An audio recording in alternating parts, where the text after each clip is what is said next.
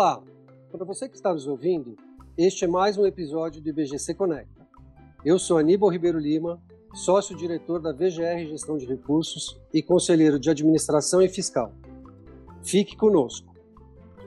Os critérios sociais, ambientais e de governança que configuram o ISD vieram para ficar e têm um efeito cascata em todo o universo corporativo. Seja uma empresa grande, média ou pequena, ou entre investidores e órgãos reguladores, as transformações vêm sendo implantadas em menor ou maior escala. Empresas e investidores, inclusive, precisam cada vez mais de um alinhamento para que a tomada de decisão seja mais transparente e efetiva. E é aí que entra o DI da governança como um fator consolidado e fundamental para decisões de investimento. Ao mesmo tempo, E e S vem ganhando grandes destaques na, nas análises das operações e há uma tendência mundial deles assumirem papéis cada vez mais mandatários entre as transformações que empresas e investidores querem ver. Para falar da visão da empresa e do investidor na comunicação dos fatores ESG, o nosso papo é com Rafael Mingoni, da área de Relações de Investidores da Gerdau. Oi, Rafael, seja bem-vindo. É um prazer recebê-lo nesse IBGC Conecta. Obrigado, Aníbal, pelo convite. Rafael, com todo o impacto do ISD nos negócios, quais são as posturas e iniciativas que, empresas, que as empresas devem ter para comunicar melhor esses critérios, pensando em um processo de decisão eficaz? Aníbal, eu penso que um processo de comunicação eficaz, ele parte de um equilíbrio entre informações positivas e os desafios que a organização enfrenta em cada uma das dimensões ambiental, social e de governança. No segundo momento, é, essa comunicação precisa estar alinhada com o modelo de negócio e com a estratégia da organização. É, eu acho que dessa forma a gente consegue caminhar para uma comunicação efetiva, para que o investidor e os analistas de fato tenham informações relevantes, tempestivas, comparáveis, verificáveis e materiais para sua tomada de decisão. Dessa forma, a organização consegue eliminar riscos pela falta de informação e consegue transmitir de forma verdadeira os seus impactos, as suas oportunidades, a sua visão de curto, médio e longo prazo e como essas se conectam com o modelo de negócio, com a estratégia e com a tomada de decisão, sobretudo. Eu acho que uma comunicação efetiva, em resumo, ela parte por dar luz ao processo decisório e de que forma a organização insere as variáveis ambientais e sociais é, na sua tomada de decisão, seja da operação, seja de uma visão estratégica do conselho de administração, com apoio dos comitês de assessoramento, e até mesmo do funcionamento dos órgãos de fiscalização e controle, né, entrando mais em detalhe da governança. Acho que essa comunicação efetiva ela parte por ter um equilíbrio entre informações que, é, que transmitam os desafios e que transmitam uma visão positiva sobre o impacto que a organização gera na sociedade. Boa, Rafael, eu acho que é muito importante isso que você coloca do modelo do negócio conversar com as atitudes ESG. Acho que isso é muito importante. Vamos lá. Os fatores ESG estão sendo hoje em dia como um tsunami no universo corporativo, principalmente o E e o S. Qual é o cenário internacional atual nesse assunto, no seu ponto de vista, Rafael? Eu acho que algumas agendas do ponto de vista ambiental e social estão cada vez mais presentes na, na conversa com os investidores e eu acho que a agenda climática ela é fundamental hoje para a companhia é, passar para o investidor e para o analista de que forma as mudanças climáticas, o uso dos recursos naturais impacta a organização e a sociedade como um todo. Eu acho que hoje a agenda climática ela está muito presente na conversa com os investidores estrangeiros e, e sobretudo os nacionais também. Mas essa agenda social, é, especialmente ligada à diversidade e inclusão, está fazendo cada vez mais parte das, das conversas com os investidores. É claro que se a gente olhar para o investidor institucional estrangeiro, e sobretudo europeu, ele há muitas décadas já se preocupa com esse tema e é natural.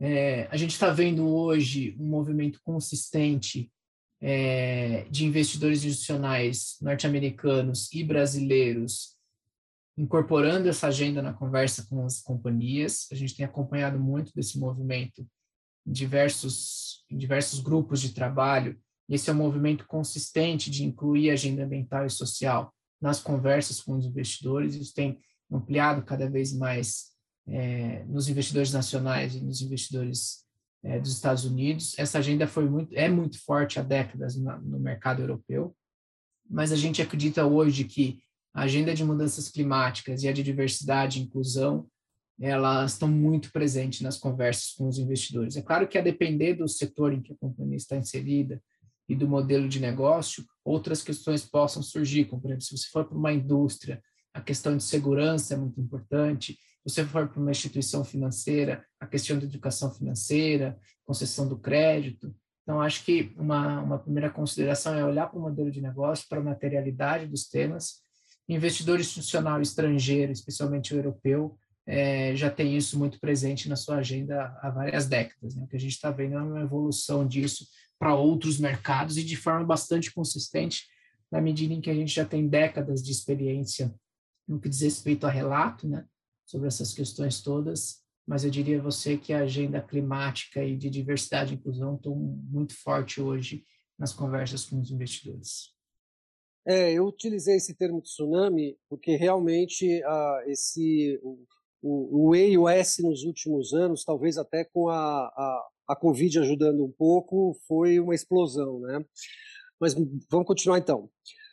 Um dos maiores desafios para as empresas está justamente em atender as demandas ESG de forma padronizada, com métricas, com divulgações claras e consistentes para o investidor.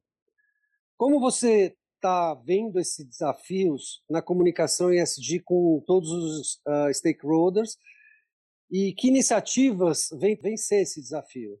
Bem, eu acho que essa é uma agenda que no curto, médio prazo, talvez seja uma das mais importantes no que diz respeito à disclosure de informações.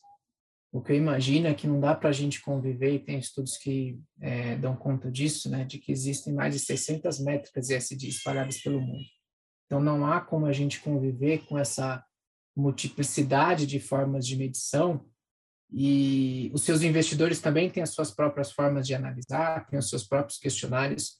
Uma, uma companhia aberta como a Gerdau produz cerca de 3 mil páginas por ano de informação no mercado. Então, é muita coisa. É, já é verificável na maioria dos relatórios a redundância das normas de informações, a simetria informacional.